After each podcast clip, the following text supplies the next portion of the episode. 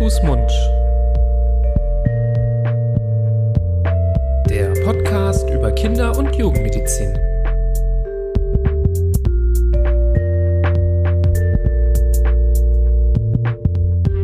So, ihr Lieben, herzlich willkommen zu einer neuen Folge von Hand, Fuß, Mund, eurem Podcast zur Kinder- und Jugendmedizin. An meiner Seite wie immer Florian. Hi. Hallo Nibras. Wie geht's dir? Mir geht's sehr gut, vielen Dank. Ich bin wie immer voller Vorfreude auf die heutige Episode. Ich hoffe, das ist bei dir ähnlich. Das ist bei mir immer so. Das ist eine Frage, die man sich kaum stellen muss. Ähm, stimmt. Ganz besonders immer dann, äh, wenn es ähm, ein spannendes Interview gibt. Und ja, ich glaube, wir können das schon zeitlich einordnen. Ähm, wird diese Folge wahrscheinlich das neue Jahr einläuten, lieber Florian? Mhm.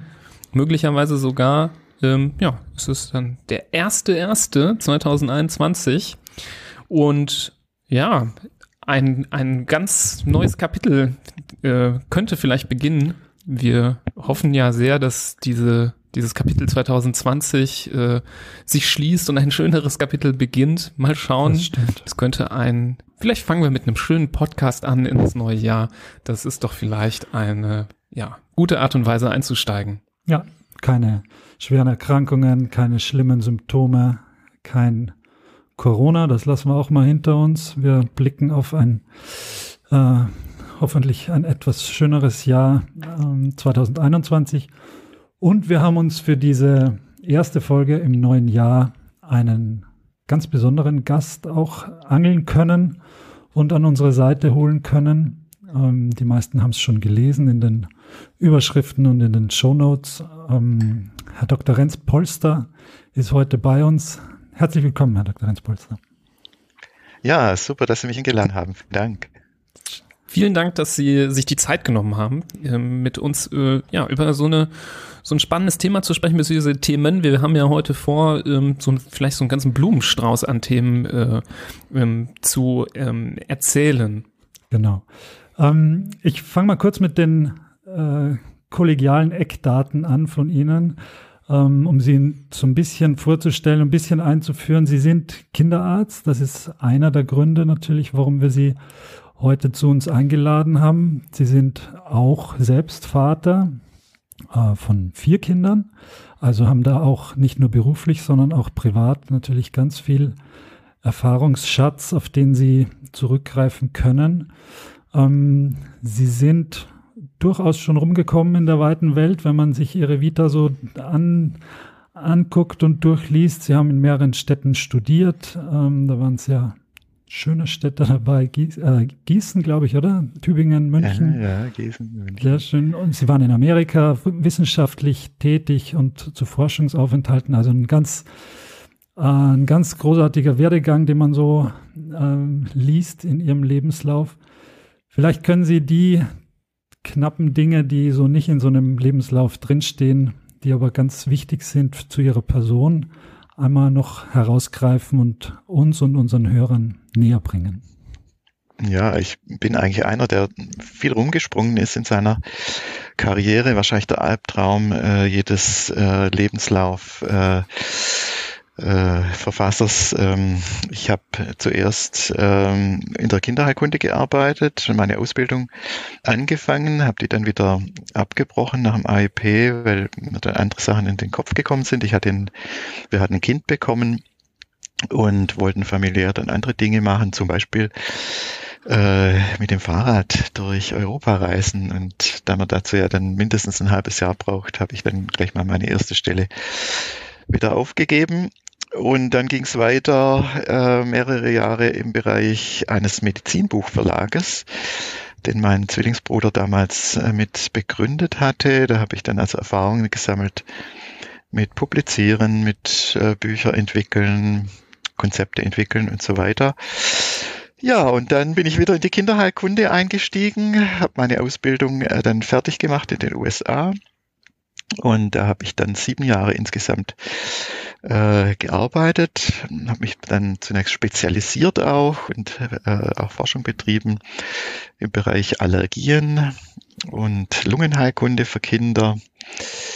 Um dann wieder, ich sage ja, der Albtraum äh, des sprunghaften Lebens, ähm, um dann wieder äh, in, ein ganz anderes, äh, in einen anderen Bereich einzutauchen, als wir zurück waren in äh, Europa, in Deutschland.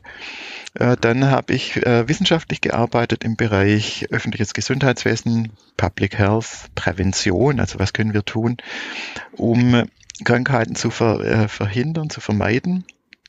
Ähm, habe da an der Universität Heidelberg, einem äh, Institut, mein Name Institut für Public Health, äh, über Kindergarten, äh, Gesundheit, äh, Gesundheit in Kindergärten ähm, gearbeitet und äh, bin bis heute äh, mit, mit, dem, mit dieser Arbeitsgruppe verbunden und wir sind nach wie vor dabei, wissenschaftlich zu arbeiten.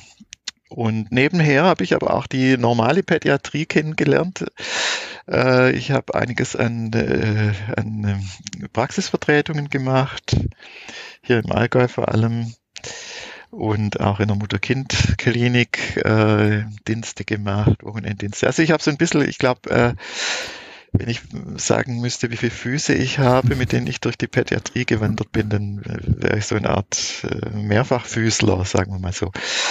ähm, ja, und dann äh, hat sich bei mir das Leben auch nochmal geändert. Vor ein paar Jahren bin ich äh, erkrankt und bin seither auch ein bisschen äh, ja, angeschlagen und kann etwa halbtags arbeiten. Und das ist für mich dann wieder eine neue Herausforderung, ähm, wo ich vor allem das fortführe, was ich bisher nicht genannt habe, nämlich die Publizistik. Ich habe äh, eigentlich seit ich schreiben kann, äh, glaube ich, habe ich an irgendwelchen Büchern gearbeitet, äh, ob es Lehrbücher sind oder ob es Sachbücher sind oder Publikumsbücher. Ähm, und da, äh, das ist eigentlich meine große Liebe. Also meine Liebe ist eigentlich das, was ich verstanden habe in der Kinderheilkunde, äh, dann auch weiterzugeben an die, die mit Kindern leben, ja, die mit äh, die Familien gestalten, also an die Eltern. Ja, und das ist eigentlich, äh, das sind Bücher entstanden, äh, wo ich mich vor allem äh,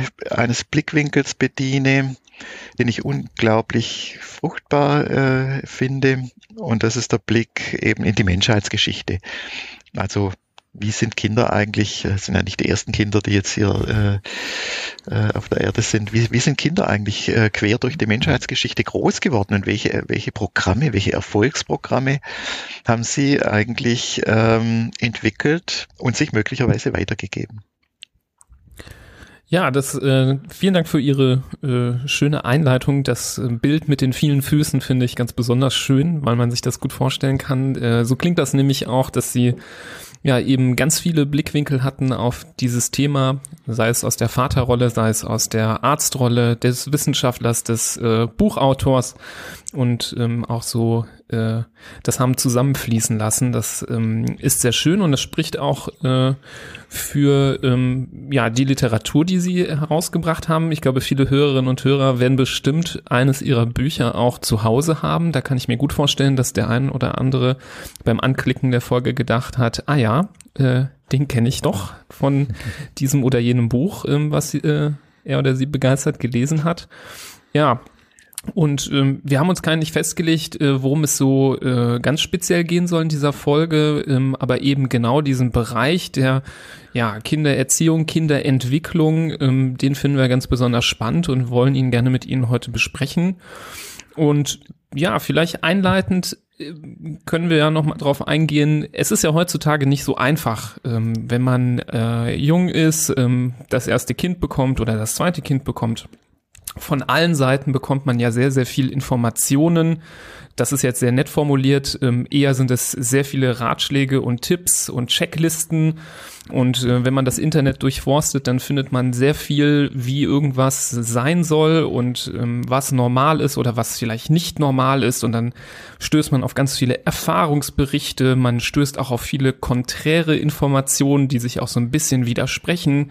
Ähm, das kennen wir jetzt auch viel von den ähm, richtigen äh, ja, basalen Informationen zu Krankheiten, dass das auch durchaus sehr unterschiedlich und verwirrend sein kann. Ähm, wie empfinden Sie das? Ist das heutzutage leicht für Eltern, da ähm, den richtigen Weg zu finden, wenn sie jung sind und sich informieren wollen? Oder haben Sie auch das Gefühl, dass gerade auch in dem Bereich, mit dem Sie sich beschäftigen, dass es da sehr, sehr viele ähm, vielleicht zu gut gemeinte Ratschläge gibt, die einen ja so vielleicht doch in der Summe wieder verunsichern können? Also ich glaube, äh, dass heute haben wir einerseits mehr Freiheit, mehr äh, Möglichkeiten und die können manche Menschen, manche Eltern gut nutzen, äh, wenn sie schon so ein bisschen vielleicht Klarheit haben und auch gewissermaßen ja, vielleicht so eine intuitive ähm, ja, Vorstellung, wie sie leben wollen, ja, wenn sie das haben. Und die Freiheit kann man nutzen, wenn man das vergleicht mit früheren Zeiten, da war vieles doch, äh, gut, sagt man immer, die haben, äh, die waren sich wenigstens einig. Ja, gut, die waren sich einig, aber äh, da war dann schon auch ein äh, unglaublicher äh, Konform, ja, Konformismus da. Äh, da gab es eben weniger, ähm, weniger unterschiedliche Meinungen. Das kann man sagen, das war dann vielleicht befreiend, aber in Wirklichkeit ist es natürlich auch äh, so, dass man dann auch festgelegter war. Also es gab, es gab früher, wenn man mal äh, mehrere Generationen zurückgeht, ähm, gab es sicher auch Alternativen und andere Meinungen, andere Haltungen zu Kindern. Aber das war doch ein sehr, sehr kleiner Bereich. Das waren oft, äh, oft auch Randgruppen und vereinzelte Gruppen. Ähm, und heute ist es so, dass, sagen wir mal, ein größerer Teil der Eltern ähm, hat äh, mehr Gestaltungsmöglichkeiten. Ja, aber gleichzeitig heißt es natürlich, man hat auch mehr, wie Sie sagen, Stimmen im eigenen Kopf. Ist es richtig, was ich mache? Und natürlich mehr Vorwürfe von anderen. In Wirklichkeit äh, ist die Landschaft einfach total unübersichtlich. Äh, ja, wir leben eigentlich erziehungstechnisch alle auf ganz unterschiedlichen Planeten. Und da winkt man sich dann mal zu und äh, manche verstehen sich und manche verstehen sich nicht. Und äh, man kann das als Last begreifen, ich begreife es aber mehr eigentlich als Chance. Jetzt, gerade wenn man sich die Möglichkeit ansieht, nicht nur zum Beispiel Ihre Bücher zu lesen, aber man kann ja hunderte von Büchern über die Erziehung, ähm, über das Großwerden der Kinder, über die Schwangerschaft etc. etc. Also die, die Möglichkeiten sind ja fast grenzenlos, sich da weiterzubilden, Einblicke sich zu nehmen und, und Dinge auch wahrscheinlich mehr zu verstehen, als man das vor, Sie haben es jetzt schön genannt, vor einigen Generationen, vor, was weiß ich, 200 Jahren oder so, da haben sich die Menschen natürlich ganz anders weiterbilden können äh, zu diesen Themen. Eigentlich müsste man ja glauben oder fordern, dass die Erziehung von Kindern so gut ist wie noch nie, weil wir ja so viel wissen wie noch nie darüber. Ist das auch so? Das ist natürlich äh, ich sage natürlich nicht, das ist Quatsch, aber das ist äh, etwas äh, ruhig. ist verkürzt gedacht, weil, weil wie wir wie wir mit Kindern leben und wie wir Beziehungen gestalten, hat also hat natürlich viel damit zu tun, mit dem, wie wir im Leben stehen, wie gut es uns geht, welche Ressourcen wir haben, äh, ja welche ja welche inneren Möglichkeiten wir haben, ja wenn wir äh, Beziehungen äh, als Last empfinden oder im Leben Stress äh, haben, immer Gegenwind haben, gut Eltern ist Erziehung natürlich äh, echt wirklich, äh, wirklich dann auch eine Kampf, ein eigener Kampf. Ähm, also es, es kommt nicht das Wissen an, würde ich sagen. Äh, wir wissen heute natürlich äh, wahrscheinlich mehr als äh, in anderen Generationen, aber andererseits, ehrlich gesagt, äh, auf der Erde haben Milliarden von Kindern äh, gelebt. Und wenn die Entwicklung der Kinder daran hängen würde, dass wir jetzt sozusagen kognitiv alles über die kindliche Entwicklung verstehen, ja, dann, dann wäre das eine ganz traurige ähm, Angelegenheit. Ich glaube, als das erste Menschenkind durch die Savanne getragen wurde vor, vor was weiß ich 300, 400.000 Jahren, ähm, da war das Verständnis und die innere Haltung zum Kind war genauso schon da ähm, wie heute, ja. Und die äh, die Verständnisdinge oder die Begründungen, die vielleicht auch äh, kognitiven Begründungen, die wandeln, äh, wandeln, sich natürlich von Zeit zu Zeit, aber ich glaube, dass wir kein bisschen besser äh, heute aufgestellt sind, ähm, um äh, Kinder gut zu verstehen. Mhm. Sie sprechen jetzt schon die Kinder an, die äh, durch die Savanne getragen wurden vor hunderttausenden Jahren. Ähm, das Thema Evolution ähm, des ja, Menschen, des Homo sapiens, das beschäftigt Sie ja auch ähm, viel in Ihren Werken. Ähm, das ist ein Blickwinkel, der manchmal so außer Acht gelassen wird. Also ich sage es zwar hier immer wieder gerne, ähm, wir sind doch alle Affen, ähm, so ein bisschen im, im, im, im Spaß, aber ähm, da finde ich es immer, wenn man sich äh, darauf beruft, ähm, immer im Begriffen, dass man den Blickwinkel nochmal verändern muss und äh, das Ganze auch mal mit anderen Augen sehen muss.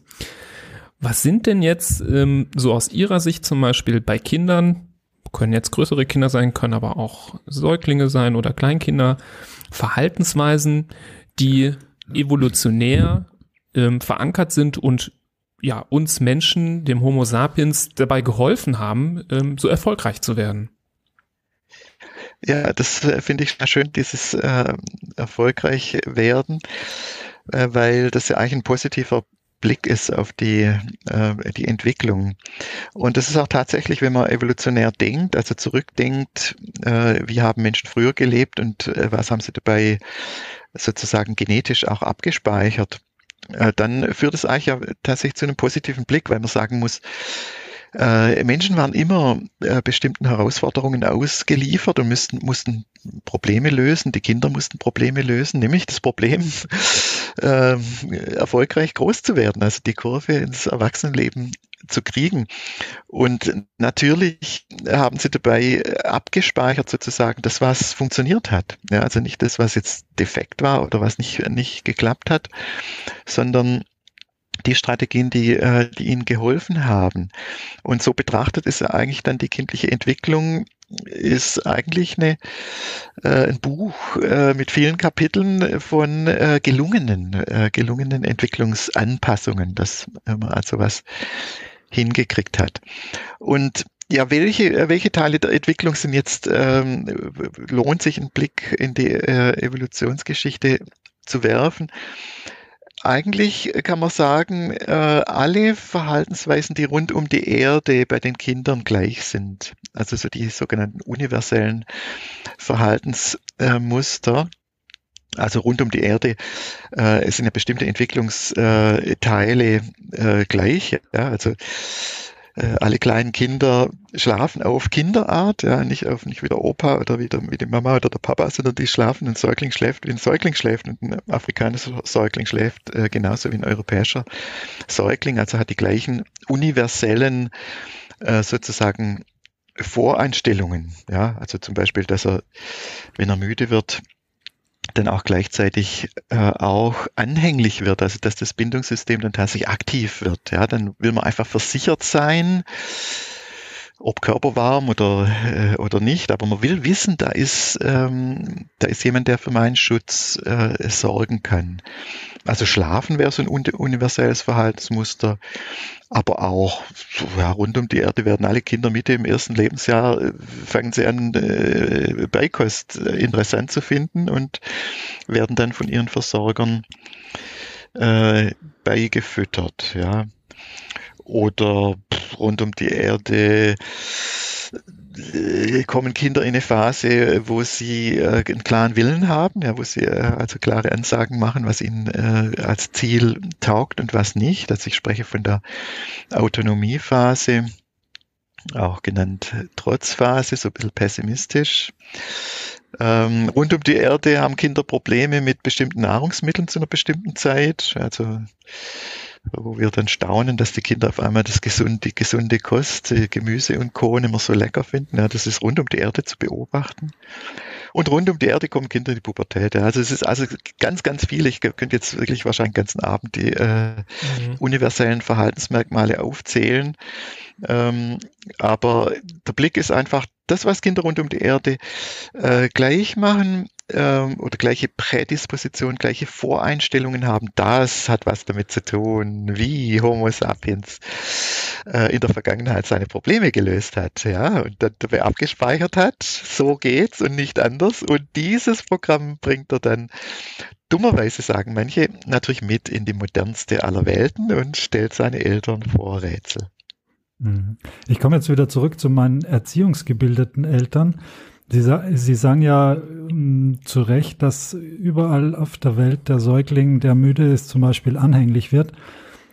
Was sich ja, glaube ich, auch in der Neuzeit sozusagen geändert hat, ist die Reaktion darauf, wo man wahrscheinlich in vor Hunderten und Tausenden Jahren hätte wahrscheinlich niemals eine Mutter oder ein Vater überlegt, dem Kind diese Nähe vorzuenthalten, die, die das Kind da einfordert.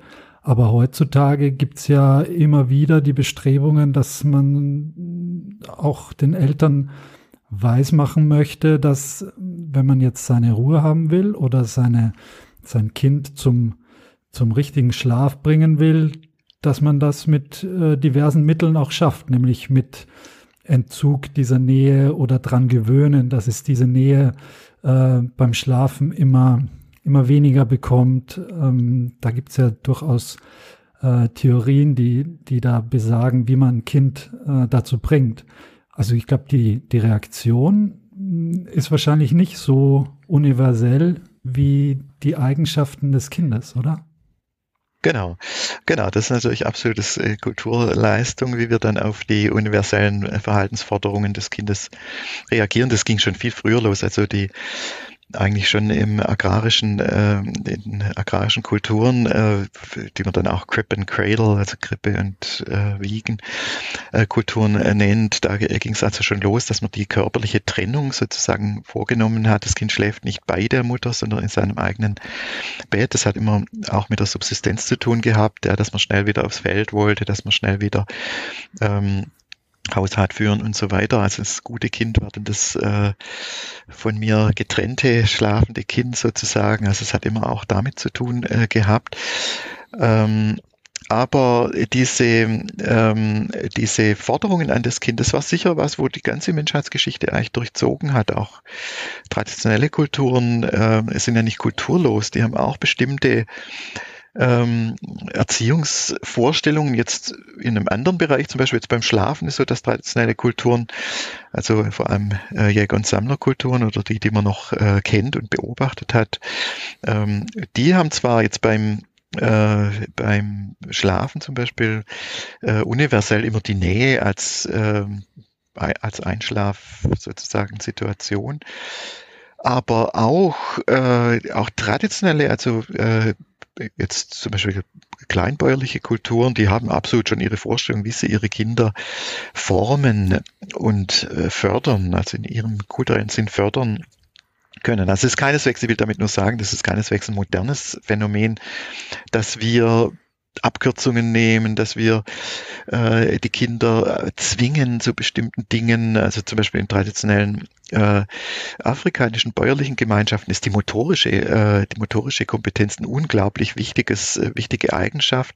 Und da werden die kleinen Kinder ganz stark, äh, also von klein auf die Babys schon ähm, gefördert, indem sie Löcher in den Boden graben, damit die früher lernen, frei zu sitzen und so weiter. Und dann haben sie irgendwelche barrenartige Konstruktionen, wo dann die Kleinen, kaum können sie laufen, sich entlang hangeln können, damit sie ja dann auch früher, äh, früher laufen können. Also Kompetenzerwartungen sozusagen, das, das gibt es eigentlich äh, schon ja, seit seit immer, würde ich mal, äh, würde ich mal sagen. Und das ist bis heute so geblieben, dass wir einfach aus, aushandeln, wo folgen wir den kindlichen Bedürfnissen und den kindlichen Forderungen, ja, in der Tat, die, die sie an uns richten, ähm, und wo halten Eltern dagegen.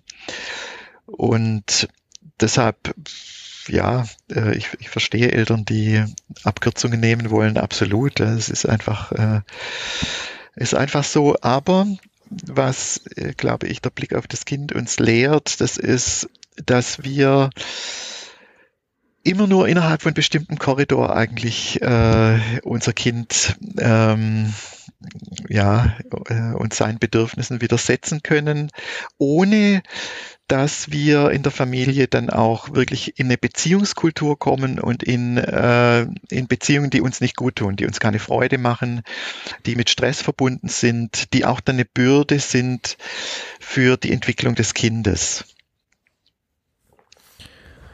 Ähm, ich finde es äh, gut, dass Sie nochmal sagen, dass das was äh, nichts Schlimmes ist, wenn man auch versucht, äh, jetzt nicht nur den evolutionären Instinkten zu folgen, sondern auch äh, ja vielleicht die kognitiven Errungenschaften gemischt mit kulturellen ähm, Entwicklungen ähm, auch mal anzuwenden. Und Sie haben das ja schön als so Abkürzung be beschrieben, ähm, weil man es vielleicht dann ja eben äh, ein bisschen schneller zum Ziel kommen möchte.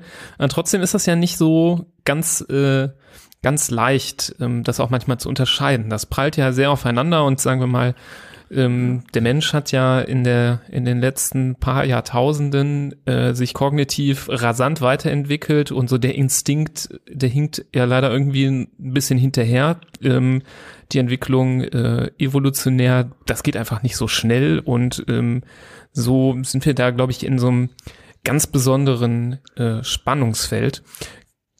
Kann man da so ein Beispiel mal nennen? Was ist denn so ein klassisches äh, Beispiel einer Verhaltensweise bei einem Kind, ähm, die in diesem Spannungsfeld liegt? Sie haben, glaube ich, jetzt auch mehrfach den Schlaf wieder genannt. Ähm, beim, wir haben auch schon mal eine Folge zum Thema ähm, Schreien bei Kindern gemacht, ähm, die, die so ganz gut veranschaulicht, ähm, ja, wo so ein bisschen diese kulturelle, äh, der kulturelle Punkt sehr stark mit dem ja, klassisch evolutionären, instinktiven Punkt zusammenprallt.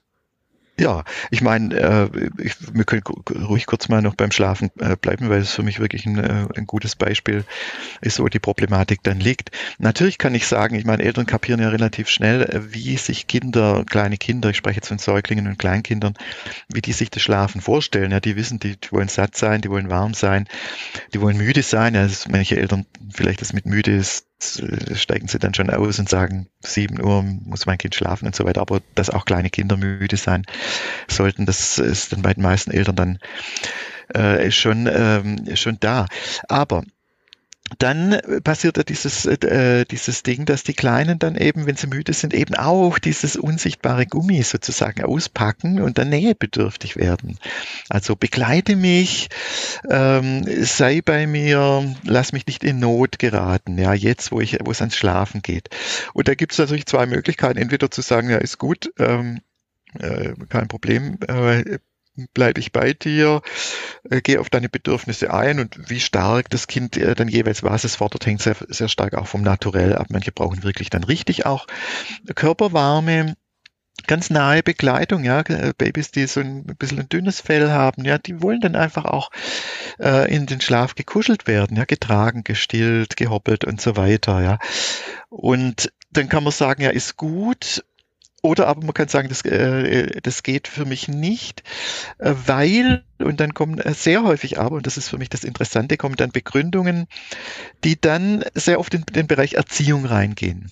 Ja, und äh, da kommt dann, weil du ja sonst zum Beispiel nicht selbstständig werden kannst, weil alleine einschlafen dann verbunden wird mit der Vorstellung, aha, mein Kind schläft jetzt alleine ein, dann hat es einen Entwicklungsschritt gemacht und ist dann einen Schritt weiter hin zur Selbstständigkeit. Und das ist ja eines der Ziele der kindlichen Entwicklung, ähm, Autonomie. Und im Umkehrschluss wird dann gesagt, oh je, wenn mein Kind jetzt das nicht schafft und mich immer als Brücke in den Schlaf benutzt, dann wird mein Kind ja nicht selbstständig, sondern es verharrt auf einem abhängigen Niveau und ich fördere dann sozusagen seine Abhängigkeit. Äh, deshalb muss ich sozusagen mein Kind erziehen, trainieren, wird manchmal auch gesagt, das ist aber sehr Schlaftraining, äh, dass es den Schritt äh, in die Selbstständigkeit schafft. Ja. Und das ist auffällig, dass eben an dieses ganz banale Verhalten des Kindes dann tatsächlich dann Erziehungsziele äh, dran gehängt werden. Also mein Kind soll, soll selbstständig werden. Und das wiederum, wenn man dem jetzt nachgeht, dann hat es eigentlich gar keine Grundlage, diese Überlegung oder diese, dieses Argument, äh, dass mein Kind äh, nicht selbstständig werden würde, weil wenn wir mal äh, zurückblicken in die Menschheitsgeschichte, dann wären 99 Prozent der Kinder, die jemals auf der Erde gelebt haben, wären nie selbstständig geworden, weil deren Forderung nach Begleitung in den Schlaf, die wurde erfüllt, ja, ganz einfach aus existenziellen Gründen. Ja, ein Kind alleine, ähm, als Jäger und Sammler hast du dein Kind nicht alleine irgendwo hingelegt. Ja, das, das wäre dann am nächsten Morgen wirklich in den Krallen eines äh, einer Hyäne verschwunden oder wäre erfroren oder wäre was weiß ich verstochen oder angeknabbert gewesen. Auf jeden Fall wäre es nicht sicher gewesen. Das heißt, der einzig sichere Platz war eigentlich über die aller aller aller äh, meiste längste Strecke der Menschheitsgeschichte war eben im Nahbereich äh, einer schützenden, wärmenden und auch nährenden Bezugsperson. Und Aber, das äh, heißt. darf ich kurz eine Zwischenfrage stellen? Ja, natürlich. Ist es, äh, ist es nicht denn so, dass wir, dass das vielleicht auch ein bisschen begründet ist, dass wir ja durch die durch die kulturelle Entwicklung einfach äh, in so ein Luxusproblem reingerutscht sind. Ich meine, wenn ich mir vorstelle, so eine Sammlerin früher, die hatte vermutlich genau zwei Aufgaben, eben äh, Nahrung zu sammeln und ihr Kind zu versorgen. Heute wollen wir ähm, ja unseren Beruf ausüben, wir wollen ein Haus bauen, wir wollen uns mit Das den ist Freunden absolut- auch noch treffen. Und ähm, wäre es da hilfreich, vielleicht sich mal nochmal darin zurückzuerinnern, dass man, sagen wir mal, evolutionär noch das gleiche Wesen ist äh, wie vor tausenden Jahren und ähm, dass sich so schnell die Bedürfnisse einfach nicht weiterentwickeln. Also das ist, ja, aber man das, muss sich darauf Bild, zurückberufen ein bisschen. Ja, ja, aber das Bild, das Sie äh, schildern äh, von dem einfachen, äh, sozusagen mit durch wenige Aufgaben gekennzeichneten Le Leben der äh, Jägersammlerin, das ist natürlich überhaupt nicht richtig. Die, die Aufgaben waren genauso komplex. Sie waren natürlich anders, ja, und auch das, das Wissen, das man, das man dazu gebraucht hat, war anders. Aber die, die ähm, die Menschen und die Erwachsenen und äh, die Frauen der damaligen Zeit, die Mütter waren natürlich gleichzeitig auch äh, Netzwerkerinnen, sie waren auch äh, Besorgerinnen, sie waren, sie waren ja berufstätig. Ja, es ist ja nicht so, dass äh, das Essen für den Stamm mit zu, äh, zu beschaffen, dass das kein Beruf gewesen wäre. Nur, es war eben eine andere Subsistenz. Man konnte die, äh, die Kinderbetreuung ähm, sozusagen äh, die Vereinbarkeitsfrage sozusagen äh, tatsächlich auch lösen, dass man beides zusammen gemacht hat. Aber das war ein hoch, hoch, hoch komplexes ähm, äh, soziales Leben. Man muss sich das mal vorstellen.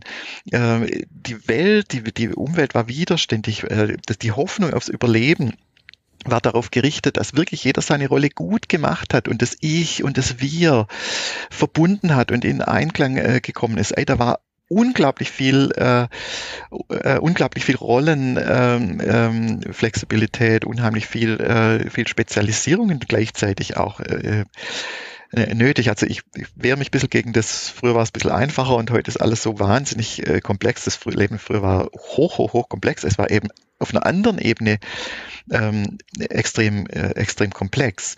Aber das, was Sie wahrscheinlich äh, ansprechen äh, wollten, ist, dass die Grundmotive ähm, äh, für, das für das Kind in seiner Entwicklung oder die Grund Herausforderungen waren genau die gleichen, ja. Und die will ich mal ganz kurz skizzieren, damit wir wirklich mal staunen. Ja, also das, das Menschenkind ist ja geboren als sozusagen das unreifste Lebewesen, äh, unreifste höhere Lebewesen überhaupt. Ja, unsere Kinder werden geboren, können gar nichts, ja, also können Kopf nicht heben, können sich null versorgen, können äh, nicht mal für ihre eigene Wärme sorgen, ja, die unterkühlen, sobald man mal das, das Fell wegnimmt oder die Decke, ja. Und dieser unglaublich unreife Nachwuchs, übrigens noch viel, viel äh, unreifer als unsere anderen Primatenkumpels da, ja, Schimpansen und Gorillas und so, die können, die Kleinen können viel, viel mehr, ja. Also wir sind die unreifsten überhaupt und wir müssen, unser Nachwuchs muss dieses extreme Aufholwachstum in seiner Entwicklung hinkriegen. Also unter anderem sein Gehirnvolumen innerhalb von drei Jahren verdreifachen, ja, die ersten drei Jahre. Das ist wirklich unglaublich. Gleichzeitig aber, und das ist die zweite Entwicklungslinie gerade des Menschenkindes, muss sich unser Kind in seiner Entwicklung ja eigentlich vorbereiten auf eine, ach fast schon irre, äh, irre äh, Zukunftsaufgabe, nämlich sich vorbereiten auf eine Welt, die unter seinen Füßen erst entsteht. Ja, das ist das, das, das, das Verrückte von uns Menschen, dass wir die Welt ja beständig verändern. Ja, wir, wir sind kulturschaffend, wir schaffen die ganze Zeit neue Zukunften. Während die Kinder groß werden, ist schon, ist schon Neuland in Sicht, dass die Kinder besiedeln müssen. Und zwar alleine, ja, nicht, nicht mit Papa, Mama, sondern alleine. Also das heißt, sie müssen sich einerseits in ihrer Entwicklung diese extreme Unreife aufholen und diese Abhängigkeit, diese ja wirklich tiefporige Abhängigkeit ähm, leben und ja, in, in, dieser Überleben, ja, und gleichzeitig sich eben als Sprungbrett vorbereiten auf ihr eigenes, auf ganz eigene kreative äh, Leistung.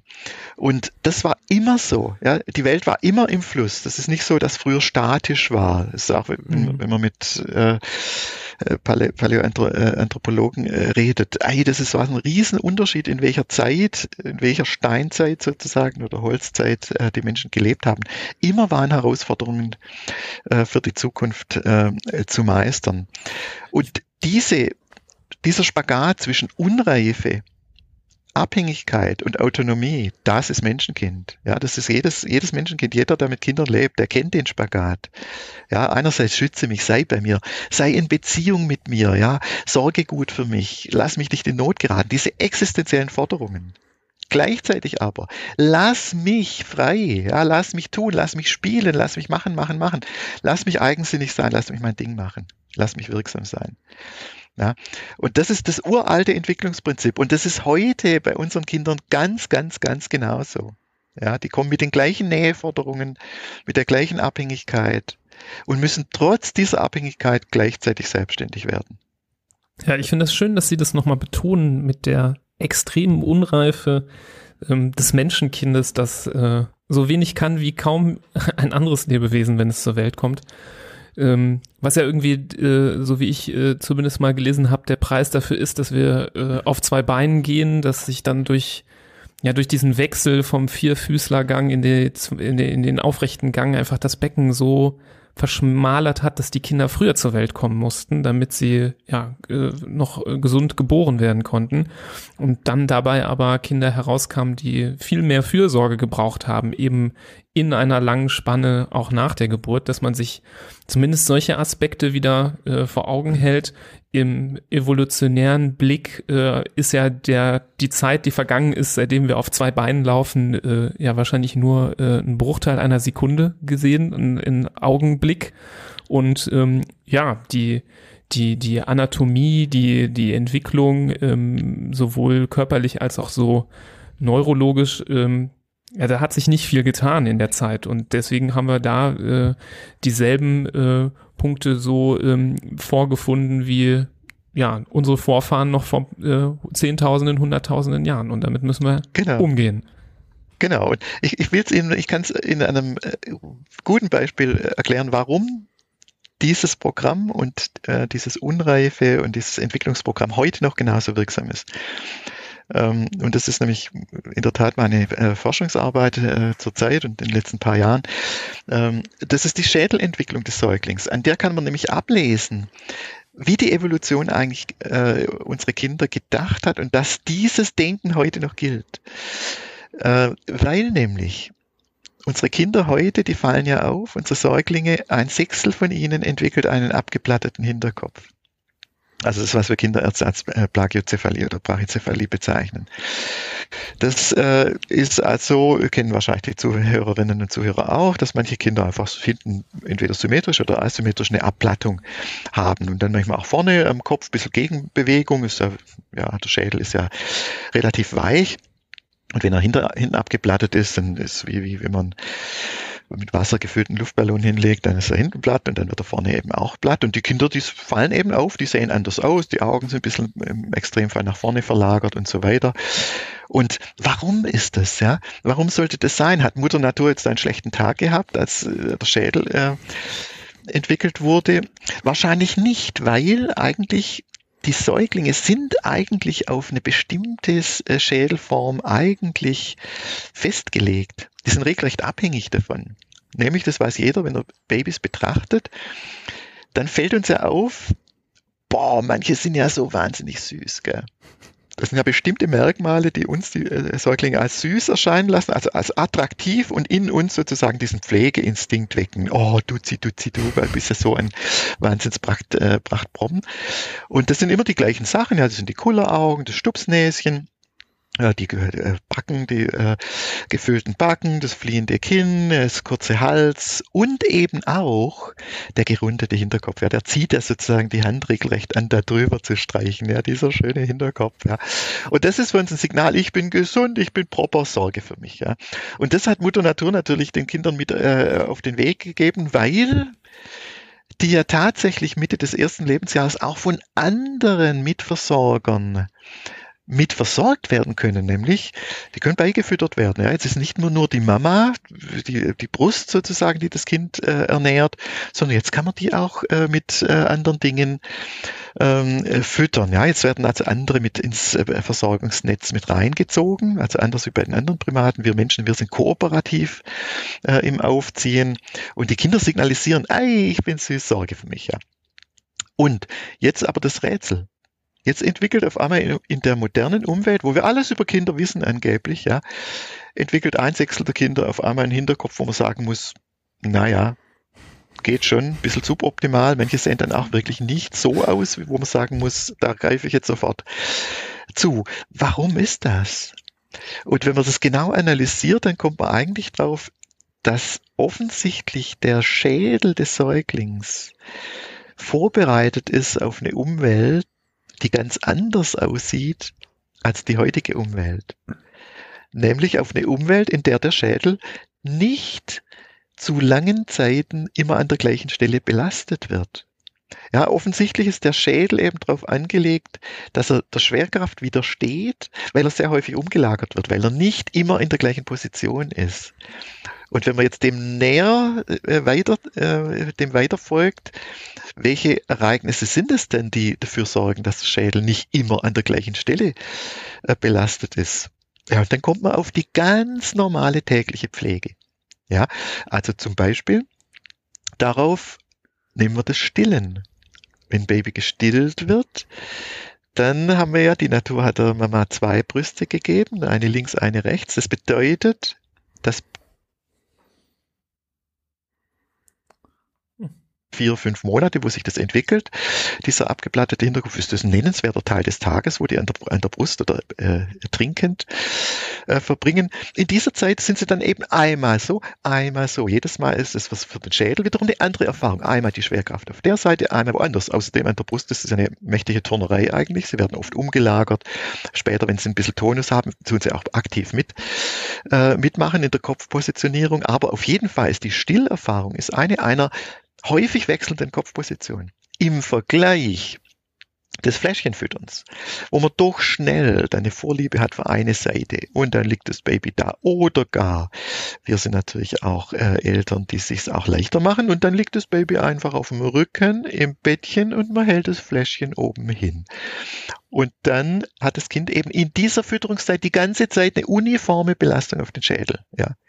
Mhm. Aber das ist ja noch nicht alles. Wenn wir jetzt uns mal anschauen, wenn wir durch den Tag eines Säuglings gehen, dann ist er nicht nur das, was der ist nicht nur, sondern der wird auch transportiert. Wie wurde er zu 99 Prozent der Menschheitsgeschichte transportiert? Er wurde transportiert, indem er getragen wurde. Und Eltern, die ihre Kinder, ihre Säuglinge tragen, die wissen, dass das Tragen eigentlich was ist, wo ein Baby nie längere Zeit in der gleichen Position ist. Ja, außer schläft mal so, aber dann kaum hat's in seine, äh, geht's in aktiven Schlaf, zack, dreht das Köpfchen um, dann baumelt er so rum und dann so rum. Und dann begegnet man Freund XY, dann wird geredet, also äh, wendet sich das Köpfchen der, der Quelle zu. Also das heißt, während des Babytransports auch wieder wechselnde Positionen des Schädels im Vergleich zu Kinderwagen. Ja, da liegt das Kind halt wie ein, wie ein kranker Mensch im Bett hinten und die empfohlene äh, Stellung ist Rückenlage, also liegt das Kind uniform viel häufiger in der gleichen Position. Ja, und das könnte man dann weiterführen. Die häufigste Tätigkeit des Säuglings ist Schlafen. Ja, Im ersten halben Lebensjahr, das machen sie die meiste Zeit, äh, über 24 Stunden verteilt, das ist, was sie, was sie am häufigsten machen, das ist Schlafen. Auch da kann die Schlafforschung klar zeigen, dass ein Baby, das im Nahbereich seiner Mutter liegt, ein ganz anderes Schlafverhalten hat, nämlich viel aktiver. Das ist viel häufiger, hat es ähm, REM-Schlaf, also diesen aktiven Schlaf, auch Leichtschlaf genannt, der gleichzeitig verbunden ist mit mehr Muskeltonus, häufiger mal äh, kurz mal aufschrecken. Vor allem aber im Nahbereich der Mutter wird das die ganze Zeit, ohne dass die Mama das äh, merkt, das zeigen Infrarotaufnahmen in der, im Schlaflabor, wird das die ganze Zeit umpositioniert. Ja, man checkt mal, man lagert es um, es liegt so im Kuschelkringel bei der Mama, einmal so, einmal so, dann ist Stillzeit, es geht auch äh, nachts häufiger an die Brust, was dann wiederum ähm, äh, sozusagen eine neue Position ist. Also kurz, wenn wir jetzt evolutionär betrachten, ist natürlich so, dass der Schädel mal am Reißbrett von Mutter Natur konzipiert wurde für die arttypischen äh, um Umwelten, die von einem typischen äh, Homo sapiens zu erwarten sind. Und das sind eben gestillt werden, getragen werden, mit einer Mama äh, als Säugling schlafen. Das heißt, der Schädel ist einfach nicht vorbereitet auf eine Umwelt, in der wir das Stillen durchs Fläschchen ersetzt haben, äh, das äh, Tragen durch Schieben und das äh, bei der Mama schlafen durchs Alleine schlafen. Also an dem Beispiel zeigt sich gut, unsere Kinder sind noch die gleichen wie vor 300.000, 400.000 äh, Jahren. Nur dadurch hat sich die Umwelt und das Pflegeumfeld extrem, äh, extrem gewandelt. Mhm. Man könnte fast meinen, dass der Mensch nicht für die Gegenwart geschaffen ist, geschweige denn für die Zukunft. Ähm, jetzt, ja, deshalb wird er als Freigelassener der Evolution äh, mhm. bezeichnet. Jetzt, jetzt könnte man ja überlegen, wie der Mensch dieses Problem, das Sie jetzt gerade geschildert haben, in den Griff bekommt. Plattenkopf. Da könnte ich mir, genau, da könnte ich mir zwei Möglichkeiten vorstellen. Entweder man, ähm, die Menschheit findet ab jetzt die runden Babyköpfe gar nicht mehr so süß, sondern ähm, der platte Hinterkopf ist hingegen ein Zeichen für mobile Familie und, und ist plötzlich begehrenswert. Oder, vergiss es, vergiss es. oder ähm, wir lassen ein bisschen mehr unseren Krips spielen und man stellt diese ähm, die Situationen, die Sie genannt haben, das Tragen, das Stillen, auch wenn das keiner mehr machen will, ist man, wir werden ja immer bequemer und das Kind den ganzen Tag rumzuschleppen, äh, da, dafür ist ja der der heutige Mensch schon fast nicht mehr gebaut, kann man sagen. Da kriegt man gleich Rückenschmerzen und was? die Knie und Ach, und was? Ich ja. lebe mit Leuten, die die ganze Zeit ihr Baby bei sich haben und das genießen und die auch wirklich die Power natürlich. dazu haben. Das ist doch eine Frage, ob ich mich freue, ob ich wie ich im Leben stehe. Absolut, ja klar, ich verstehe absolut. Ihr Argument natürlich. Ähm, aber die, die Bequemlichkeit des fortschrittlichen Menschen sozusagen wird ja auf der Suche sein, wie kann ich das, was hier nicht funktioniert, nämlich dass jedes äh, sechste Kind einen platten Hinterkopf hat, wie kann ich das aus dem Weg räumen? Und vielleicht ähm, findet man dann Behelfsmittel. So wie, wie ich Ihre Reaktionen deute, die bei beiden, äh, bei beiden meinen Varianten an die Decke gehen, halten Sie aber wahrscheinlich trotzdem die zweite Variante für eher denkenswert. Das, das dass wir einen platten Hinterkopf plötzlich ähm, schön finden, da da haben Sie noch mehr nee, da, da ist die, das ist ja auch bei uns, ist bei uns ein kanalisiertes evolutionäres Verhalten. Wir werden das nicht, äh, nicht ändern. Das ist, wir werden auch unser Attraktivitätsschema äh, Männern und Frauen gegenüber nicht verändern. Deshalb sind universelle äh, Schönheitsmerkmale sind auch nicht wegzukriegen. Ja, sonst würden wir nicht ins Kino gehen und hätten immer die gleichen Typen vor uns. Gell? Aber ich, ich bin da viel positiv, also ich bin da wirklich positiv. Ich, ich sehe einfach, ähm, wir können es doch auch so sehen. Unsere Kinder sind uralte Menschenkinder. Ja, das sind einfach wie Menschenkinder äh, angelegt sind, ja, mit diesem irren Spagat, ja, zwischen Abhängigkeit und Freiheit, ja, Abhängigkeit, Selbstständigkeit und so weiter. Und ich finde, ähm, wenn es uns gelingt, zu verstehen, wie die Kinder diesen Spagat schaffen, also wie sie die Quadratur des Kreises schaffen zwischen Abhängigkeit und Autonomie, zwischen Beziehung, Beziehung, Beziehung und Freiheit, Freiheit, Freiheit. Ja. Äh, dann, wenn wir das verstehen, dann glaube ich, kommen wir auch zu, äh, ja, zu, zu Lebensformen und zu einer, zu einer inneren einfach Freude über die Kinder und, und werden sie besser äh, darin begleiten können. Also wenn wir letzten, letzten Endes verstehen, ähm, dass zum Beispiel Abhängigkeit und Versorgung des kleinen Kindes überhaupt nicht im Widerspruch steht zu seiner Autonomieentwicklung. Dass das kleine Kind natürlich alles Recht hat und die Pflicht, also wirklich für seine Interessen einzutreten, im evolutionären Sinn hat, das einzufordern. Sei bei mir, schütze mich, begleite mich. Ja, ich bin unreif. Ich bin auf dich angewiesen als Reifungsstütze. Ich brauche dich, um mich zu regulieren. Nur so lerne ich allmählich über mich hinauszuwachsen. Ja, und wenn wir verstehen, dass dieses Signal, wenn Kinder dieses bekommen, wenn sie sich wohlfühlen dürfen, was passiert mit einem Säugling, der sich wohlfühlt? Das ist ja regelrecht magisch. Ein Säugling, überhaupt ein Kind, das sich wohlfühlt, wird ja nicht tranig oder irgendwie jetzt will ich noch mehr und es ist so schön bei dir. Nein, die wollen dann ihr Ding machen, dann gehen die Augen auf, ja, dann wollen sie eingreifen in die Welt, dann wollen sie brabbeln, dann wollen sie strampeln, dann gehen sie auf die Welt los, dann wollen sie wirksam sein, ja. Also das heißt, ich fühle mich wohl, du hast gut für mich gesorgt und jetzt aber drehe ich die Münze um und jetzt will ich tun und, und die Welt entdecken, ja, mein Glas ausschütten und wenn ich in Not komme, ja, dann komme ich wieder zu dir, fülle mir mein Glas Glas freudig an mir, freudig mit mir. Und dann, wenn ich wieder Kapital habe, gehe ich wieder raus, schütte mein Glas aus und will eigentlich nur, dass du Freude hast, dass du mich begleitest. Ja. Und dieser endlose Kreis, der sollte Eltern echt magisch äh, vorkommen. Und äh, es ist, ich finde einfach, das ist äh, da kann man sich nur an den Kindern eigentlich, äh, das ist ein, das äh, menschliche äh, Wunder. Und wenn Familien das schaffen, ihren Kindern diesen Raum zu geben, dann fangen sie selber an zu leben und haben selber am meisten davon mhm. und haben auch keine Angst mehr vor ihren Kindern. Und insofern gibt es da auch keine, keine Regeln, keine zeitlichen Vorgaben oder ähnliches, wo man sagt, bis zum achten Lebensjahr oder bis zur Pubertät oder sonst irgendwie, je, je besser die Beziehungen sind, desto früher wird das Kind in seinen sämtlichen Entwicklungsstufen ja in die Selbstständigkeit finden, oder?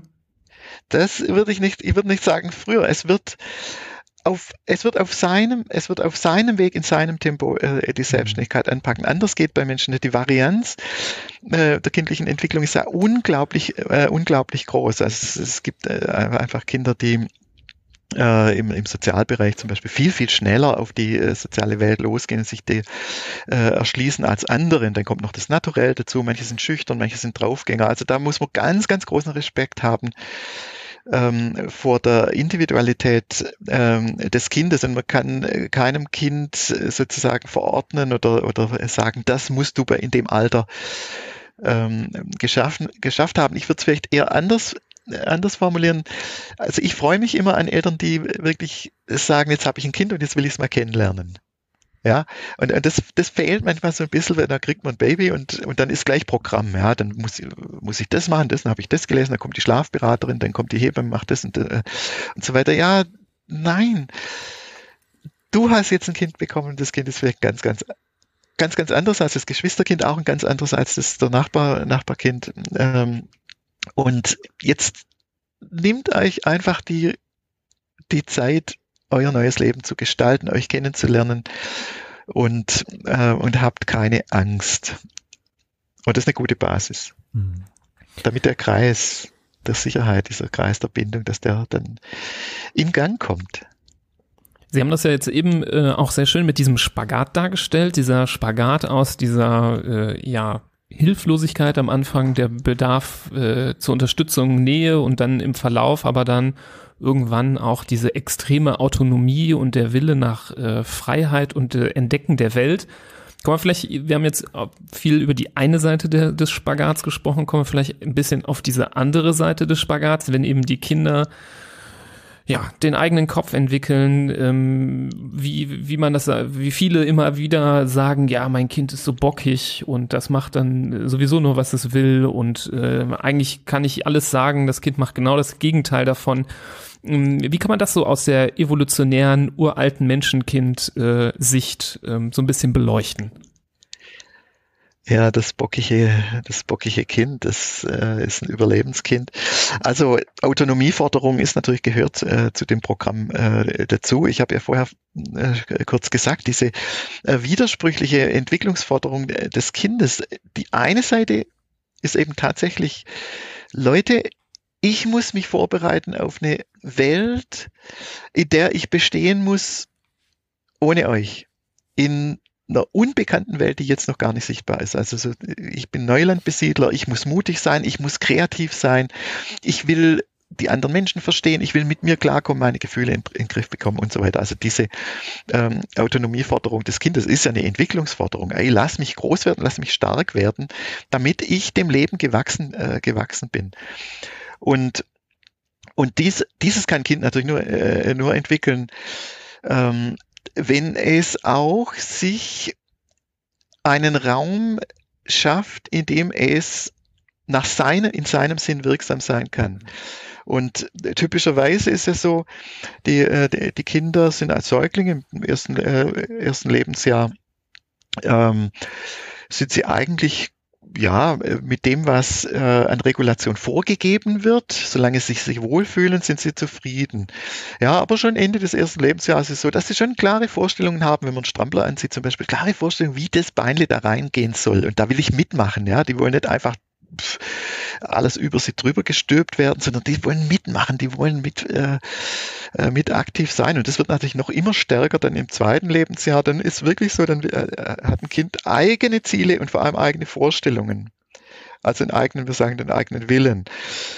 Und das geht so weit, dass ja, ich habe die Vorstellung, wie das aussehen soll. Ja, das, ein, ein zweijähriges Kind kann sein, das hat einen Keks in der Hand, sitzt am Tisch, hat einen Keks in der Hand und dann drückt zu stark oder beißt in das Ding rein und dann bröselt der Keks auseinander. Ja. Und dann ist es die Katastrophe schlechthin für das Kind. Fängt es an, wirklich zu weinen, einen Krampfanfall zu kriegen, zu kicken und zu toben. Ja. Oder geht mit dem Löffel in den Joghurt rein und dann ist der Joghurt auf einmal äh, ganz anders. Und das ist dann eine Katastrophe schlechthin. Aber das zeigt an, dass das Kind jetzt sich eine eigene Vorstellung entwickelt, wie die Welt sein soll. Und das, äh, und dann geht's weiter, dann wollen sie auch ihre eigenen Ziele erreichen, ja, selber machen zum Beispiel, ja, wehe, du machst äh, den Wasserhahn auf, das Kind will aber selber machen, dann gibt es einen Krampf, einen Zornanfall, ja. Oder auch Sachen haben, ähm, fertig spielen, auch typischer äh, Anlass für eine Autonomievater. Lass mich fertig spielen, ja. Du willst jetzt, dass ich hier esse. Ich habe aber Spielhunger, ja. Was, was soll ich jetzt mit den Spaghetti machen? Und das sind aber alles, der gemeinsame Nenner ist eigentlich, ich stecke mir hier meine Claims ab, sozusagen mein Entwicklungsterrain, und da will ich Gas geben und machen und machen und dabei natürlich lernen. Und jetzt evolutionär betrachtet äh, kann man das eigentlich nur verstehen, weil das, das Magische an dem ist ja, dass das, du kannst die Uhr danach stellen, das ist immer das gleiche Entwicklungsalter. Ja, die Autonomiephase ist eben zweites bis viertes Lebensjahr. Ja. Und was passiert zweites bis viertes Lebensjahr äh, rund um die Erde, wenn man jetzt menschheitsgeschichtlich äh, betrachtet, was ist da in der Horde der Jäger und Sammler passiert? Da ist für das Kind eine Revolution, äh, hat sich da angekündigt. Nämlich, äh, wenn man äh, jagende und sammelnde Kulturen anschaut, dann ist der Abstand der Geburten ist immer etwa drei bis vier Jahre.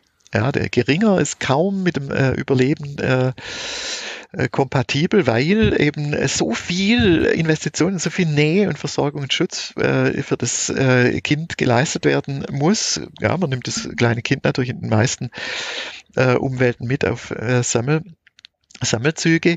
Und wenn dann das nächste Kind kommt, dann hat es aber auch gleichzeitig bedeutet, dass diese Näheversorgung, ja, diese privilegierten Stellen, ja, es wurde abgestillt, wurde ja etwa gestillt, bis das nächste Kind kam. Ähm, und dann waren die Kinder eben, mussten dann schon relativ gut funktionieren in einem anderen sozialen Kontext. Ja, nicht mehr im Schoß der Mama oder am, am, am Rockzipfel oder am äh, Ding der Mama, sondern sie mussten dann sozusagen in der gemischtaltrigen Kindergruppe, natürlich waren auch vertraute Erwachsene mit, äh, mit dabei, die gingen ja nicht jetzt ins Nichts oder so, aber das war ein ganz großer Kontextwechsel. Ja, das war, äh, und auf das müssen sich die Kinder müssen vorbereitet sein. Nur das Dilemma ist, wie macht es ein Kind, das die ganze Zeit gleichzeitig viel Nähe, Schutz, Versorgung, Beziehung eben braucht, um äh, eigentlich nur im Nahbereich sozusagen äh, sich ent entwickelt. Und der, der Trick der Natur ist eigentlich der äh, gewesen, dem Kind dann ab dem zweiten Lebensjahr, wo es eigentlich noch ganz stark äh, versorgt wurde, dann eben schon den Impuls einzupflanzen, hey Leute, ich will hier aber trotzdem Ganzen äh, versorgt werden und äh, andere machen für mich, will ich trotzdem mein Ding machen können, dabei üben, üben, üben, fertig spielen, spielen, mir Ziele setzen, Zielvorstellungen entwickeln, ja, ähm, sozusagen äh, mein äh, Entwicklungsweg mir freischaufeln. Und das ist das, was Eltern manchmal verwirrt. Jetzt auf einmal habe ich ein Kind, das gegen das Programm läuft. Nein, das geht überhaupt nicht gegen das Programm. Das geht absolut mit dem Programm, das für die kleinen Kinder vorgesehen ist. Ja, lass mich jetzt tun, lass mich mein Ziel erreichen, lass mich mein Ding. Ich muss mich vorbereiten auf eine Welt, in der ich bald wirklich schon ein, ein größeres Kind sein muss, ja. Und das erklärt auch das Paradox, dass wenn man Jäger- und Sammlerkulturen, das äh, haben in den 70er Jahren noch amerikanische Forscher gut machen können, wenn man die vergleicht, dann haben die eine irre Selbstständigkeitsentwicklung, nämlich, ja, die werden extrem viel in Nähe umsorgt, ja, sind an der Brust bis zum vierten Lebensjahr. Wenn man sie dann aber misst und vergleicht mit anderen Kindern, die in anderen kulturellen Kontexten groß wurden, wurde zum Beispiel mal mit Londoner Kindern äh, verglichen, Kinder aus der Kalahari mit Londoner äh, Kindern, dann sind die viel, viel weiter in ihrer Selbstständigkeit. Also können besser Spiele selber initiieren, können sich besser selber trösten, sind weniger abhängig von der Regulation ihrer, ähm, ihrer äh, Mütter. Das heißt, die Kinder haben sozusagen ein Programm, wo sie trotz oder inmitten dieser ja, Nähe, privilegierten Nähe, äh, Umsorgung trotzdem voll Entwicklungsgas geben können. Und das ist die Autonomiephase des Kindes. Ist das äh, vielleicht der Grund, wieso es äh, dieses, ja, ich weiß nicht, wie Sie diesen Begriff finden, des Nesthäkchens äh, gibt? Man sagt ja immer, ähm, ja, so das Nesthäkchen, das kleinste Kind, äh, das ist häufig, ja, so ein bisschen äh, umsorgter, ähm, weil dann vielleicht dann evolutionär dann eben nicht noch das nächste Kind kam, Absolut, dann konnte man das etwas länger stillen, etwas länger tragen. Absolut. Das ist dann in allen Kulturen, ja. Mhm. Mhm. Auch in alle Primaten, also alle Gorilla, Bonobos, Schimpansen, alle, alle haben das, das letzte Kind ähm, ist immer, dass das mehr Ressourcen abgreift und sozusagen äh, länger die, ähm, äh, den Beziehungsschutz äh, äh, hat. Ja. Sollte man das sich bewusst machen als schlauer Homo sapiens und dann vielleicht äh, eben darauf achten, dass vielleicht in selben Rhythmen zu machen wie bei den vorherigen Kindern oder ist das okay, wenn das würde so ich, ist? Würde ich überhaupt nicht. Ich, ich nehme absolut an, dass Kinder, äh, ist, die sind auf das vorbereitet, die spezialisieren sich anders. Das werden also Menschen mit möglicherweise äh, ein bisschen anderen Spezialisierungen, aber die müssen überhaupt nicht schlecht sein. Das, das ist offensichtlich was, was im Homo sapiens äh, Programm äh, vorgesehen ist und sicher nichts, was die Kinder geschädigt hätte oder schädigen würde, sonst wäre das schon längst abgestellt. Also wenn, wenn die Kinder in ihrer Fitness gelitten hätten durch dieses Programm, dann wäre das, äh, wäre dieses dieses Programm schnell äh, der Geschichte anheimgefallen, ja, das wäre entsorgt worden. Also da mache ich mir überhaupt keine, überhaupt keine Sorgen. Das finde ich völlig normal, wenn, äh, wenn Eltern, wenn Mütter ihre jüngsten Kinder länger stillen, so be it, ja, dann äh, äh stillen die sie länger, dann haben die möglicherweise vielleicht äh, andere, andere Sachen, wo sie dann wiederum äh, auf eine andere Weise lösen. Aber Kinder sind Problemlöser und äh, die werden, die werden daraus das Beste machen. Mhm. Wird einem nicht, wird einem nicht durch die Gesellschaft da irgendwann ein Strich durch die Rechnung gemacht? Spätestens im Alter von sechs Jahren mit der Schulpflicht, also nicht jetzt bei den Jüngsten, sondern generell bei den, wenn man den Kindern jetzt ihren, ihren Entdeckungsfreiraum lässt, wenn man sie ähm, auch mal ihre, ihre eigene die ent eigene Entwicklung durchmachen lässt, den eigenen Kopf durchsetzen, ähm, es merken lässt, dass, dass es auch durchaus das machen kann, was es will, aber spätestens ähm, im, nach dem sechsten Lebensjahr, wenn es heißt, morgen um acht Uhr ist Schule, dann ist, ist ja der Ofen aus mit Verständnis und ich lass dich gewähren, weil dann wird dem ja ganz klar ein Riegel vorgeschoben. Bis dahin ja, sollte man das abgeschlossen haben, oder? Diese ja, wobei, wobei das, äh, das sehe ich ein bisschen, äh, ein bisschen anders.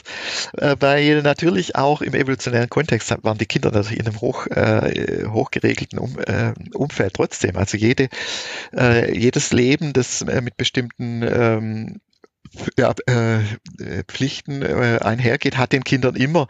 Es war nicht so, dass die, äh, dass die sozusagen frei äh, aufgewachsen sind, sondern es war immer ein authentisches Leben, wo ich dafür sorgen muss als Erwachsener, dass der Laden läuft, hat für die Kinder immer bedeutet, dass da bestimmte, ähm, bestimmte Grenzen, Anpassungsaufgaben da waren. Also es war nicht so, dass da dann äh, die sozusagen frei ihre, äh, ihre äh, es war immer eine Verhandlung äh, zwischen, äh, zwischen ähm, wie, wie passe ich mich ein und ähm, also es war, es war sicher nicht so, dass da äh, eine grenzenlose Freiheit war. Aber natürlich ist so, dass heute möglicherweise viele künstliche also künstlich gesetzte äh, äh, Grenzen, auch Entwicklungsgrenzen für die Kinder dann gezogen werden. Also wenn ich an die Krippen denke, ähm, äh, wo viele sehr, sehr kleine, sehr junge Kinder äh, in hochreguliertes äh, Umfeld kommen, wo teilweise dieser, dieser Kreis zwischen Anspannung, Entspannung jetzt eben gar nicht so, äh, so laufen kann, dann äh, ist schon, muss ich schon sagen, ja, das ist natürlich künstlich teilweise überreguliertes äh, Umfeld, äh, wo ich mir wünsche, dass, äh, dass Eltern sich auch auch wirklich äh, klar sind, dass, ähm, dass das nicht immer glückt, ja, dass es wirklich, da muss viel zusammenkommen, damit es für einen kleinen Menschen dann auch, äh, dann auch äh, gut glückt. Und ich bin einer, der immer, äh, immer empfiehlt, äh, ja, die Qualitätsfrage zu stellen. Sprechen Sie da jetzt von also von, welch, von welchem Alter sprechen Sie da jetzt? Ich, ich war jetzt gerade war ich bei, beim Krippen, ich, spreche, ich spreche aber genauso von Kitas und Schulen. Mhm. Also ich, ich bin mhm. äh, ich bin manchmal äh, überrascht, wie überfordert äh, manche Einrichtungen sind. Also es ist wirklich eine systemische Überforderung, wo man sagen muss, die, die können das einfach nicht. Ja? Einfach nicht, weil die Menschen dort es nicht können oder weil sie es nicht wollen oder weil sie es nicht, äh, nicht sich wünschen, äh, das hinzukriegen, sondern einfach, weil, das, äh, weil sie heillos überfordert sind. Und ich finde, da müssen wir uns einfach rein Wein einschenken, dass äh, manche Einrichtungen, so wie Geburtshilfe, ja, ich kann nur sagen, äh, alles, was ich von der Geburtshilfe weiß, ist, dass es in, in manchen Bereichen wunderbar klappt, aber äh, dass es in sehr, sehr häufigen äh, Fällen eine absolute Überforderung, eine absolutes Systemversagen vorliegt, wo gebärende Mütter einfach nicht das bekommen, was eigentlich eine gebärende Mutter erwarten darf. Ja. Und ich finde, da müssen wir uns einfach auch klaren Wein einschenken und uns fragen, wie sind wir da hingekommen? Ja, dass so viele Mütter äh, oder auch Väter, ja, Familien äh, die Erfahrung machen, das ist nicht gut gelaufen, ja, da bin ich geschwächt worden und nicht gestärkt worden, ja, und äh, und das gleiche äh, im Krippenbereich, ja, es ist, ist wirklich, wenn man realistisch ist und, und äh, mit Eltern redet, mit Erziehern redet, ähm, ja, dann vor allem auf der Erzieherinnenseite sind eigentlich wenige, die sagen, wir machen hier wirklich einen Job, wo ich, wo ich äh, sagen muss, ähm, da sind die Kinder gut äh, äh, gut aufgehoben. Ja, und das, da habe ich kein Problem, das anzusprechen. Ich habe kein Problem, ähm, da auf ja, eine bessere eine institutionelle Entwicklung zu pochen. Wo wir schon bei so Institu institutionellen Entwicklungen sind, ähm, die Zeit ist auch schon relativ fortgeschritten. Wir haben so viele spannende Aspekte ja. schon beleuchtet und nur ein Bruchteil so der Fragen äh, angegangen, die wir uns schon vorher überlegt haben. Also ja, ähm, überdurchschnittlich äh, wenige Sachen, die wir uns vorher schon überlegt haben, sind hier zur Sprache gekommen. Das ist aber ein, finde ich, positives äh, Zeichen. Ähm, vielleicht können wir da, machen wir vielleicht hier so trotzdem so einen Bogen ähm, und sprechen nochmal so einen äh, hochaktuellen Bereich an. Es ist ja, wir haben ja gerade schon gesagt, das letzte Jahr war ja ein sehr besonderes Jahr, sowohl in der ähm, Kindererziehung als auch in der Kinderbildung, in der Schule, in der Versorgung, in Kitas, ähm, aber auch grundsätzlich in der unmittelbaren ja, äh, Herangehensweise an Kinder, das äh, Verhaltensweisen, ähm, denen abgesprochen wurden, die eigentlich vorher klar gemacht wurden, dass die gut sind. Jetzt soll man sich vielleicht nicht mehr so eng äh, umarmen mit den Freunden oder man muss sich äh, einen Mundschutz ins Gesicht äh, setzen. Ähm, das war ein ganz äh, besonderes Jahr, dieses 2020, um das jetzt mal so neutral wie möglich zu nennen. Ähm, ist, was ist denn vielleicht aus Ihrer Sicht so in dieser Krisenzeit? Was ist da ganz gut gelaufen ähm, und was ist da vielleicht nicht so gut beziehungsweise sehr schlecht gelaufen in der ja, Behandlung unserer Kinder? Also ich glaube, dass man ganz schwer sagen kann, äh, so kategorisch gut schlecht, weil eigentlich ist meine Erfahrung eher, es ist unglaublich unterschiedlich gelaufen für, unterschied also für unterschiedliche Familien, für unterschiedliche Kinder. Ich glaube, ähm, was ich äh, schön finde, ist, äh, dass viele Familien haben irgendwie verstanden in der Krisenzeit, was, auf was es eigentlich ankommt. Ja, also dass, dass Kinder einfach so grundsätzlich in der ganzen Belastung, ja, Kinder sind ja wahnsinnig, die kommen eigentlich mit Belastung gut, gut klar, ja, sonst können sie ihre Entwicklung gar nicht durchlaufen. Das ist eigentlich von Krise zu Krise hopfen, ja, in einer gewissen Sinne. Ähm, normale Krisen sozusagen. Aber Kinder sind eigentlich vorbereitet auf Änderungen, auf Dinge. Aber äh, solange sie einigermaßen Rahmen haben von, äh, von Heimat, ja, also so, du bist okay, ja, das Signal einfach, ich verstehe dich, du bist okay, du darfst so sein, du darfst auch mal traurig sein, ja, du darfst auch mal ausrasten, sozusagen einfach äh, diese grundsätzliche Anerkennung oder Erkennung, ja, Mensch, du bist, äh, du bist okay. Und du bist, ähm, ja, du bist uns wichtig und gehörst dazu. Ja, also einfach so dieses Signal. Ähm, und das haben manche Familien super geschafft, muss ich sagen. Einfach, ja, jetzt ist äh, schlecht, man kann die Großeltern nicht mehr besuchen, man hat, äh, man hat viele äh, Aufgaben für die Kinder, sie müssen mit dem klarkommen, mit jenem, aber äh, trotzdem, ähm, trotzdem sozusagen, ähm, mein Kind, ja, lernt jeden Tag dazu und ich habe jetzt eine gute gute Stimmung dazu. Ja. Andere wiederum äh, sind in Not gekommen, dann auch äh, zum Teil, weil die Beziehungen sowieso schon gestresst waren, dann waren wir mehr aufeinander, voneinander abhängig, weniger Ausgleichsmöglichkeiten, dann wurden Kampfbeziehungen zum Teil verstärkt und so. Aber auch manchmal Eltern, die dann irgendwie an der Bildungsaufgabe verzweifelt sind. Ja, jetzt habe ich auf einmal, vorher war ja praktisch verboten, Homeschooling zu machen, jetzt waren wir auf einmal noch Lehrer und war natürlich komplett überfordert. Er hat den Kindern dann sozusagen ähm, eigentlich äh, dann Sachen abverlangt, einen hochstrukturierten äh, äh, Alltag, ohne gleichzeitig Motiva Motivation liefern zu können. Die Stimmung hat gelitten, man hat dann schnell sich sozusagen in einem Hickhack äh, äh, verloren. Ja. Also ganz unterschiedliche Erfahrungen. Und äh, das Positive finde ich, dass viele Eltern irgendwie gemerkt haben, auch manchmal, wenn sie zwei Wochen lang Schule gespielt haben, haben sie irgendwann gemerkt, ey, die, die, lernen so viel, die, die, müssen so viel sich jetzt anpassen. Ich finde das, äh, ich finde das toll. Und solange wir abends Butterbrot auf den Tisch kriegen und einigermaßen die Stimmung halten, ähm, sind wir super. Ja. Und das, was ich als negativ empfunden habe, ist wirklich auch zum Teil institutionell. Also ich finde zum Beispiel, äh, dass die Schule dann äh, dann ganz wieder zu, ganz wieder schnell zurück auf die alte Schule. Ja, dann war gleich, wir müssen dann Mathematik und die Hauptfächer wurden dann priorisiert und so, was ich überhaupt nicht angemessen finde. Also für diese Krisenzeit, wo die Kinder belastet sind, wo vor allem die Klammer um die Familien oft weggefallen ist und belastete Kinder ja ganz, ganz stark äh, gelitten haben, auch in ihrem Bildungsprogramm. Ja, da dann nicht äh, zu sagen, jetzt jetzt tun wir mal wirklich auf die Kinder eingehen, deren Fragen. Ja, was wollt ihr? Wie, wie schaffen wir das? Wie sind wir als Team? Wie können wir das äh, hinkriegen? Also den Fokus jetzt weg vom curriculären äh, zu setzen, einfach auf lebensweltliche Sachen und wie sind wir, wie können wir erforschen, wie wir besser äh, durch die äh, durch die Krise kommen oder irgendwie Fragen der Kinder dann äh, aufgreift. Also man war ganz schnell wieder bei äh, ja Satz des Pythagoras und Co. Aber das ist nicht, was die Kinder trägt. Ja. Das, das ist auch nicht das, was die schwächeren Kinder dann wieder ermutigt. Äh, da hätte ich viel, viel, viel mehr erwartet. Und äh, ich finde es äh, wirklich zum Teil schade und weiß auch von vielen Kindern, ähm, dass sie sich dadurch ja nicht mh, mm, ja nicht genug Proviant eigentlich ähm, mit mitbekommen. Hm. Jetzt ist vielleicht der 1. Januar nicht genau der richtige Tag, um das zu sagen, aber es sieht ja durchaus so aus, als würden uns die Umstände des letzten Jahres auch im neuen Jahr noch so ein bisschen begleiten.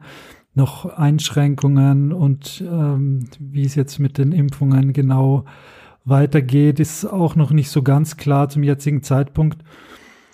Auch wenn bei Kindern, glaube ich, so viel wie möglich individuell und individualisiert ablaufen sollte. Haben Sie, was haben Sie, was würden Sie denn den Familien mitgeben für das neue Jahr? Was, was haben Sie für einen für einen Rat oder vielleicht ist es auch ein Appell oder ein, ein, ein Hinweis, was, egal ob jetzt Großfamilie oder Kleinfamilie, ob kleines Kind oder älteres, Was, was würden Sie denn an die Hand geben? Ich, ich würde ich würd, würd das vielleicht das Motto oder die die Hoffnung aussprechen, freut euch an den Kindern. Also so die, die Freude. Wenn, wenn ihr keine Freude aneinander habt, dann, dann werdet ihr schwach und dann wird auch die, das Familienleben äh, schwach. Also sucht immer wieder, sucht immer wieder was, wo, wo ihr euch gemeinsam freuen könnt, wo ihr euch an den Kindern freuen könnt, wo ihr gut über sie denkt und gut über sie reden könnt, weil Kinder stehen morgens auf, um um es gut zu machen, wirklich. Ich kenne kein Kind, das morgens aufsteht, um die Eltern durcheinander zu bringen oder äh, zu ärgern. Die sind abhängig von uns. Die wollen, dass unser System läuft, die suchen eine Heimat und wir sind die, wo die Heimat geben. Und ich kann nur sagen, freut euch und dann gelingt es euch besser. Sehr schön. Das finde ich ist äh, ein sehr schöner Appell, ähm, der uns äh, hoffentlich in das neue La Jahr äh, begleitet, dem wir uns alle zu Herzen nehmen. Ähm, und vielleicht würde ich an dieser Stelle versuchen, äh, hier thematisch den Sack zuzumachen. Ich fand, das war ein ja. sehr, sehr schönes Gespräch und Sie haben wirklich ganz tolle Einblicke gewähren können. Ähm, auch äh, vielleicht der ein oder andere, der hier zuhört, hat es geschafft, dann auch mal äh, so um den Tisch herumzukommen und von einem anderen Blickwinkel auf gewisse Themen zu schauen. Und ich bin da ganz sicher und dass man da hier viel gelernt hat und das auch in Zukunft anwenden kann.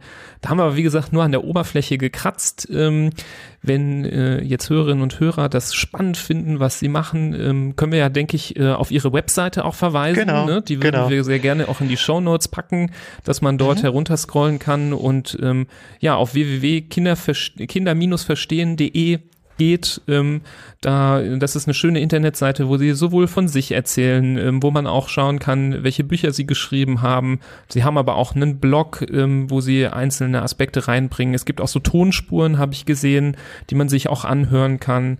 Also ganz, ganz viel, ähm, was man da entdecken kann. Da geht's schon sehr in die Tiefe auch bei Ihnen in der Webseite. Ja, da lade ich ein. Das ist schön, wenn Sie vorbeikommen. Genau. Und wer dann natürlich noch äh, ja was zum Lesen braucht, ähm, der schaut gerade bei Ihnen im, im Bereich meine Bücher vorbei und kann äh, sich ähm, da was aussuchen. Das können wir auch nur ähm, wärmstens empfehlen. Ähm, schreiben, schreiben Sie gerade wieder an einem neuen Buch? Äh, ich bin, äh, nee, ich bin gerade äh, ganz stark an äh, Forschungssachen. Wissenschaftlich. Okay. Plötzlicher Kindstod ist gerade so ah. ganz in meinem Kopf. Oh, Interessant. Vielleicht sprechen wir uns mhm. zu diesem Thema zum Beispiel in der Zukunft. Noch ja, mal. das würde ich gerne. Äh, das ist, glaube ich, eines der spannendsten äh, kinderärztlichen Themen, die wir, ich, die wir uns äh, vornehmen können. Hoffe nämlich nach diesem schönen Gespräch, dass das nicht unser letztes gemeinschaftliches Gespräch war. Ja, kann ähm, man schon mal machen. Weil ich glaube, da, dass da hier sehr fruchtbare ähm, ja, Episoden bei rauskommen. Ja, an die Hörerinnen und Hörer kann ich nur sagen, wenn ähm, euch gefallen hat, was wir hier besprochen haben, wenn euch diese Episode oder dieser Podcast an sich gefällt, würden wir uns sehr freuen, wenn ihr das weiterleitet an andere Eltern, andere Menschen, die mit Kindern zu tun haben. Ähm, eure persönliche Empfehlung ist für uns wirklich die wertvollste Werbung, die wir uns ähm, vorstellen können. Wenn zu dem Thema noch Fragen sind, äh, rufen wir natürlich gerne dazu auf, äh, sich bei uns zu melden, entweder eine, per E-Mail an info@handfußmund.de oder uns einfach bei Social Media, zum Beispiel bei Instagram oder Facebook Facebook zu kontaktieren. Ähm, und äh, sollte euch ähm, es nicht zu viel Aufwand sein, würden wir uns natürlich auch über eine Bewertung zum Beispiel bei Apple Podcasts freuen. Das hilft uns natürlich noch besser gesehen und gehört zu werden und ja, die schönen Botschaften, die hier in unseren Folgen besprochen werden, auch an mehr Menschen zu tragen. Ja.